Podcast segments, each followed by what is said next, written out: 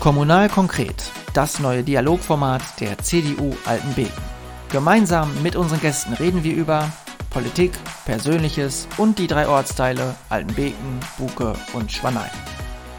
Einen schönen guten Tag allerseits. Mein Name ist Jonas Leineweber und ich begrüße Sie zu Kommunal konkret, dem neuen Dialogformat der CDU Altenbeken. Heute heiße ich ganz herzlich Hermann Striewe als Gast bei Kommunal konkret willkommen. Er ist Ortsvorsteher von Schwanei Vorsitzender der CDU-Ratsfraktion, Mitglied im Kreistag Paderborn sowie Ratsherr im Gemeinderat Altenbeken. Hallo Hermann. Grüß dich. Ja, vielleicht ist es dem einen oder anderen aufmerksamen Hörer aufgefallen. Eigentlich stelle ich die Gäste bei Kommunal konkret immer mit Berufsbezeichnung, Ehrenamt und politischer Tätigkeit vor. Bei dir ist schon die Liste der politischen Ämter und Mandate so lang, dass ich mich erstmal nur auf diese beschränken musste. Vergisst du selbst manchmal, in welchem Amt du gerade unterwegs bist und ob du am Abend zur Ratssitzung nach Altenbeken oder zur Kreissitzung nach Paderborn fahren musst? Äh, nein, wir haben ja Outlook und Outlook sagt mir genau, wo ich hinzufahren habe, aber die Themen sind ja auch teilweise übergreifend, sodass man sowohl im Kreistag auch dieses Thema wieder im Gemeinderat vorfindet und das ist auch spannend. Und deswegen ist das auch ganz gut, dass man zeitgleich mal jemanden hat, der im Kreis und im Gemeinderat ist. Weil das korrespondiert einfach und ich finde, das ist auch schon sehr spannend und auch die CDU-Fraktion vor Ort profitiert dann auch davon, dass man Themen aus dem Kreistag zurückspielen kann. Ich muss sagen, bei der Vorbereitung auf dieses Gespräch wurde ich fast von den beeindruckenden Zahlen erschlagen, die mir da präsentiert wurden. Seit 1994 bist du im Rat der Gemeinde Altenbeken. Meine Generation kennt keinen anderen Ortsvorsteher als dich. Mal Hand aufs Herz. Wie oft gab es in dieser langen Zeitspanne Momente, wo du gedacht hast, ich haue alles, was mit Politik zu tun hat, in den Sack und ziehe mich erstmal aus der Öffentlichkeit zurück? Die Anzahl kann ich dir nicht genau sagen, aber es gab schon Momente, insbesondere wenn man sich ja wirklich gerichtlich auseinandersetzen musste mit dem Bürgermeister. Das hat schon sehr wehgetan. Insbesondere, was sehr wehgetan hat, ist, ähm, es reflektiert auf die Familie. Und die Familie, die Kinder, die Frau können sich da schlichtweg nicht so gut wehren, weil sie nicht im Thema stecken. Aber diese Momente hat es gegeben. Aber im Gegenzug gibt es auch super Momente, die das wieder fit gemacht haben. Und ich bin bis dato auch gerne Ortsvorsteher von Schwanei. Von Schwanei. Punkt. Was hat dich dann ähm, doch immer weitermachen lassen? Zum einen die Themen, die man gerne für Schwanei und auch für die Großgemeinde vorantreiben wollte, die teilweise nicht umgesetzt werden konnten, aber die mir auch wichtig erschienen. Und aber auch insbesondere vor sechs Jahren haben wir eine deutliche Verjüngung der Mannschaft gerade hier in Schwanei gehabt und mit den jungen Menschen, Christina, Stefan oder Matthias zusammenzuarbeiten, macht sehr viel Spaß. Und das gibt mir natürlich auch Auftrieb für die nächste Periode nochmal anzutreten. In 26 Jahren Kommunalpolitik hast du ja sehr viel erlebt und zweifelsohne auch sehr viel bewegt. Ich glaube, keine andere Person wird in Schwanei so sehr mit Kommunalpolitik in Verbindung gebracht wie du. Heißt im Umkehrschluss aber auch, du wurdest jedes Mal gewählt und hast die Leute überzeugen können. Was würdest du sagen, welche Eigenschaften muss man als guter Kommunalpolitiker mitbringen und welche davon hast du fest in deiner CDU-Brust verinnerlicht? Da muss ich dich leider einmal korrigieren. Eine, eine Wahlperiode habe ich mal gegen Viktoria Singhoff verloren. Da hatte ich mich speziell für ein Thema in der Schwaner Siedlung Forst eingesetzt, was mir in der näheren Umgebung dann angekreidet wurde, was natürlich dann auch dazu geführt hat, dass die Wähler sich anders entschieden haben, was ja auch in Ordnung ist. Aber das andere, äh, ja, habe ich, hab ich gewonnen. Auch deswegen meine ich, weil ich präsent bin, weil ich auch dann von Haus zu Haus gegangen bin und auch nochmal aufgezeigt habe, wofür ich mich für den Ortsteil oder auch für den Einzelnen eingesetzt habe. Natürlich sind in den Jahren, äh, also in den vielen Jahren, aber auch sehr viele Dinge diskutiert worden. Viele Leute sind bestimmt auf dich zugekommen, sei es der Nachbar von nebenan, der Geschäftsmann im Ort oder der sich sorgende Bürger. Und nicht immer wird nur Nettes zu hören gewesen sein. Vermutlich ging es auch das ein oder andere Mal unter die Gürtellinie und auf die persönliche Ebene, also dahin, wo es Gemeinden besonders schmerzt und wehtut. Hast du dir in den Jahren ein dickes Fell zugelegt? Mm, das klingt ein bisschen negativ, so nach dem Motto, es prallt alles an einem ab. Das ist nicht so. Ich bin auch noch weiterhin, sage ich, dünnhäutig, dass ich genau zuhöre. Ja, solche schmerzlichen Momente hat es gegeben, insbesondere Thema Windkraft, was für den einen oder anderen Grundstückseigentümer nicht nachvollziehbar war, warum er nicht in den Genuss eines Standortes gekommen ist. Da wurde dann auch vielfach schnell was Persönliches, Persönliches hineininterpretiert, was aber de facto gar nicht der Fall war. Und das hat schon äh, wehgetan. Nein, ich habe kein dickes Fell, ich höre, bin auch noch feinfühlig. Und das sollte man auch sein, sonst wird man vielleicht schlichtweg arrogant und sagt, äh, ich weiß es sowieso besser. Und man muss auch weiterhin genau zuhören, was der Bürger sagt. Das ist sehr interessant, ähm, weil letzte Woche habe ich zum Beispiel im äh, Deutschlandfunk ein Gespräch mit äh, Silvia Lörmann gehört, die als grüne Bildungsministerin von NRW heftigste Kritik einstecken musste. Und die hat eben auch gesagt, also sie konnte sich eigentlich nie ein dickes Fell zulegen. Immer, ähm, ja, was ähm, mit der Kritik zu tun hat, nagt auch so ein bisschen an der eigenen Person, motiviert einen aber dann wieder auch ähm, weiterzumachen und die Themen nochmal anders oder aus einer anderen Perspektive anzugehen. Also das ist sehr deckungsgleich. Besonders heftige politische Auseinandersetzungen gab es ja auch mit dem noch amtierenden Bürgermeister Hans-Jürgen äh, Wessels. Das äh, hattest du ja auch schon angesprochen. Sind diese Konflikte emotional besonders tief gegangen oder eben gar nicht so, weil ihr beide auf ganz professionelle Art und Weise und mit Leidenschaft für das gekämpft habt, was euch wichtig ist, nämlich das aus jeweils eurer Sicht Beste für die Gemeinde Altenbeken? Also emotional, ja, das ist ein teilweise echt nahe gegangen, insbesondere wenn man an eine Geschichte kann ich mich noch sehr gut da, daran erinnern. Ich habe am 24.12. vom Verwaltungsgericht Minden die Klagezustellung bekommen. Ich meine, das ist natürlich 24.12. auf Heiligabend. Äh, das dann aus der Familie rauszuhalten, ist natürlich nicht einfach, aber ich glaube schon, ähm, im Grunde ist es sowohl Herrn Wessels auch als auch bei mir um die Sache gegangen. Wir haben also teilweise sehr persönlich gestritten, aber im Grunde stand immer der Kern, die Sachfrage im Hintergrund, äh, mag vielleicht der eine oder andere nicht so nachvollziehen zu können, aber wir haben uns an der, Seite, an der Stelle auch nichts gegönnt und haben dann natürlich auch diese Karten gespielt, ne? keine Frage. Was würdest du selbst als deinen größten politischen Kommunalerfolg einschätzen, beziehungsweise welches Anliegen liegt oder ähm, lag dir für die Gemeinde Altenbeken besonders am Herzen? Also zum einen erstmal, was fast unmöglich ist, eine geordnete Ausweisung von den Windkraftanlagen. Viele Bürger sagen, bloß nicht in die Egge. Da haben wir auch vieles für getan. Insbesondere konnte ich mich dort als Kreistagsmitglied in der Frage des Landschaftsplanes Altenbeken einbringen, dass wir aus meiner Sicht das auch ein Gutstück dadurch verhindert haben, äh, verhindert haben.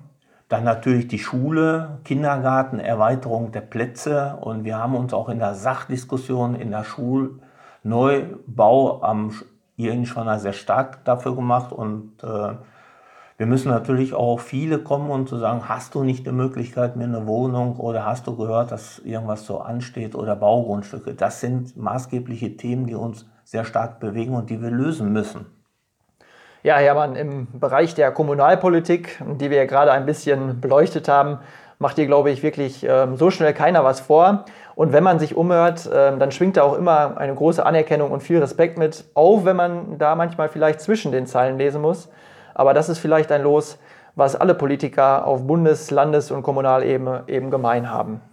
Aber wir äh, wollen dich natürlich nicht nur als Politiker, sondern als Person vorstellen. Du bist in Schwanei aufgewachsen, hier zur Grundschule gegangen, später dann auf die Hauptschule Altenbeken und Handelsschule Paderborn gewechselt, hast deine Ausbildung bei VW Thiel gemacht und bist dort später in der Buchhaltung angefangen, ehe es dann zu den Stadtwerken Paderborn ging, wo du dann Schritt für Schritt auf der Karriereleiter, kann man so sagen, hochgegangen bist und wurdest später dann nach der Fusion mit E.ON sogar Bereichsleiter im Kundenservice und Forderungsmanagement. Mittlerweile ähm, bist du im wohlverdienten Vorruhestand. Was muss man als Person mitbringen, um eine solche Karriere zurückzulegen? Und das aus heutiger Sicht völlig untypisch, ganz ohne Studium. Im Grunde genommen braucht man ein Quäntchen Glück, dass man zu der richtigen Zeit an der richtigen Stelle ist. Ähm, man muss initiativ sein, man muss Interesse gegenüber dem Arbeitgeber ähm, sagen und man muss vor allen Dingen auch bereit sein, sich der neuen Herausforderung äh, äh, zu stellen.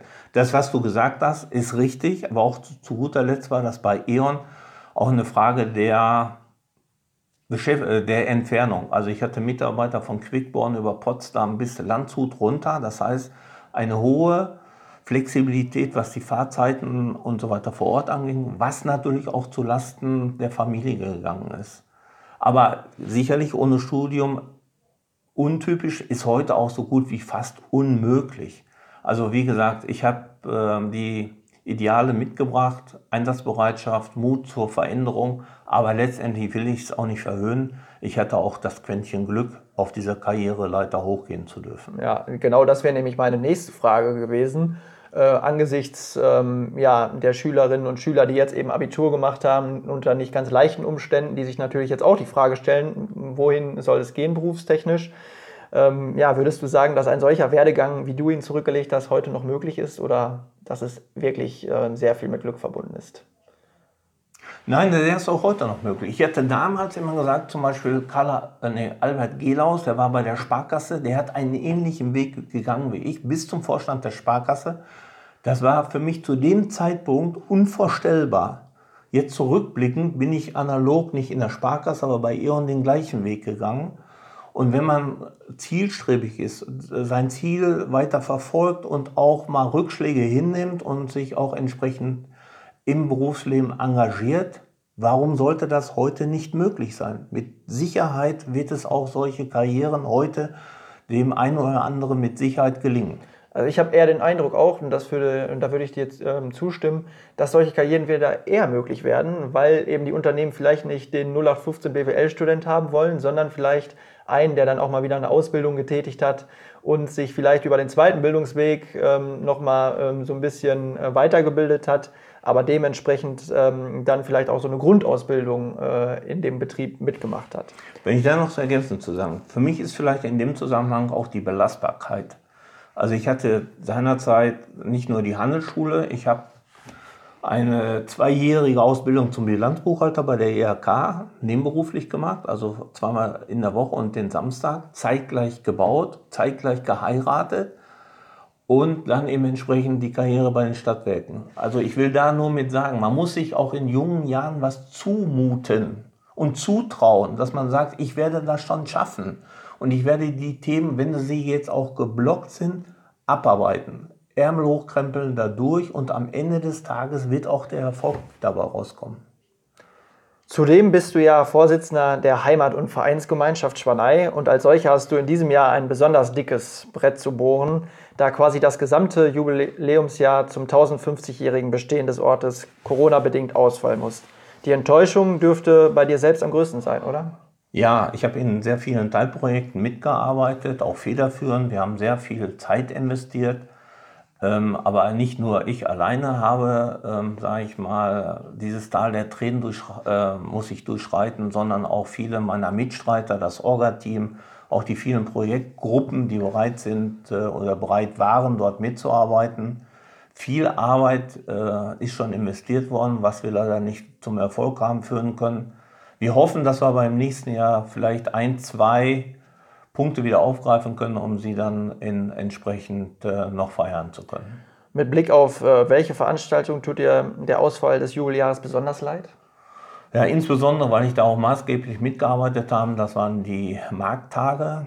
Das waren zwei Tage. Wir hatten auch einen sehr hohen Zuspruch von fast ohne Eigenwerbung groß zu machen von 60 Marktbeschickern. Das wäre schon eine tolle Sache gewesen. Also das wäre auch ein Highlight gewesen eine Parallele zu dem im nächsten Jahr stattfindenden Erntedankumzug. Ich glaube, da hätten wir uns in Schwanlein nochmal in besonderer Weise präsentieren können. Viele haben auch gesagt, die Köhlerwoche wäre mit dem Meiler abbrennen mal was ganz was anderes. Aber ansonsten, wenn du mich so fragst, das waren schon für mich die Markttage, die mir persönlich schon sehr wehtun. Sind da Vorbereitungen im Gespräch, ob man die noch nachholen könnte? Entscheidend ist für mich, wie stimmen wir das mit der Vereinsgemeinschaft ab, weil im nächsten Jahr sind sehr viele, äh, zwei Jubiläen vom Sport und von der Garde. Viele Vereine brennen jetzt natürlich auch äh, darauf, das wieder dieses Jahr 2020 in irgendeiner Weise wieder aufzuholen. Da bin ich der Meinung, wir müssen in der Vereinsgemeinschaft zusammenkommen, die Termine abstimmen und dann zu gucken, was ist überhaupt noch möglich. Und das werden wir dann entsprechend, diese Zeitfenster werden wir suchen.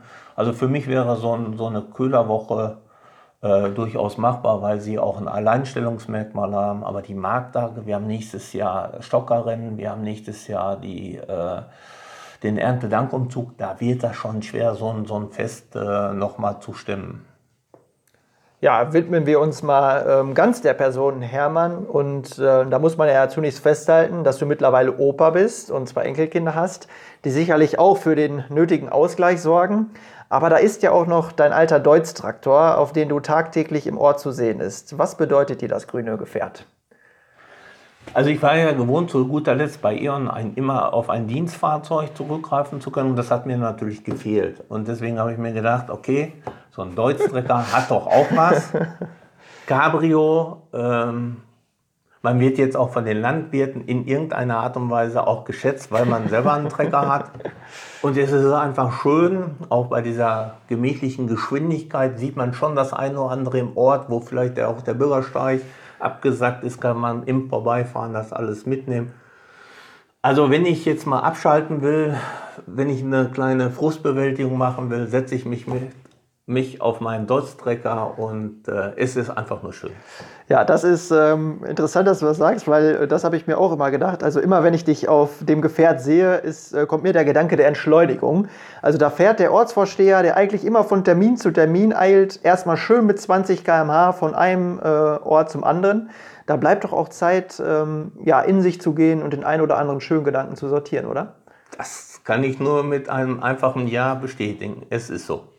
Also äh, würdest du dich ähm, für den Dienstwagen, für alle Ortsvorsteher, für einen schönen Deutz-Traktor aussprechen? Unbedingt. Ich lade dich auch gerne mal für eine Rundfahrt ein, zu einer Rundfahrt ein und dann wirst du merken, alles das, was du auch gerade gesagt hast, trifft einfach zu.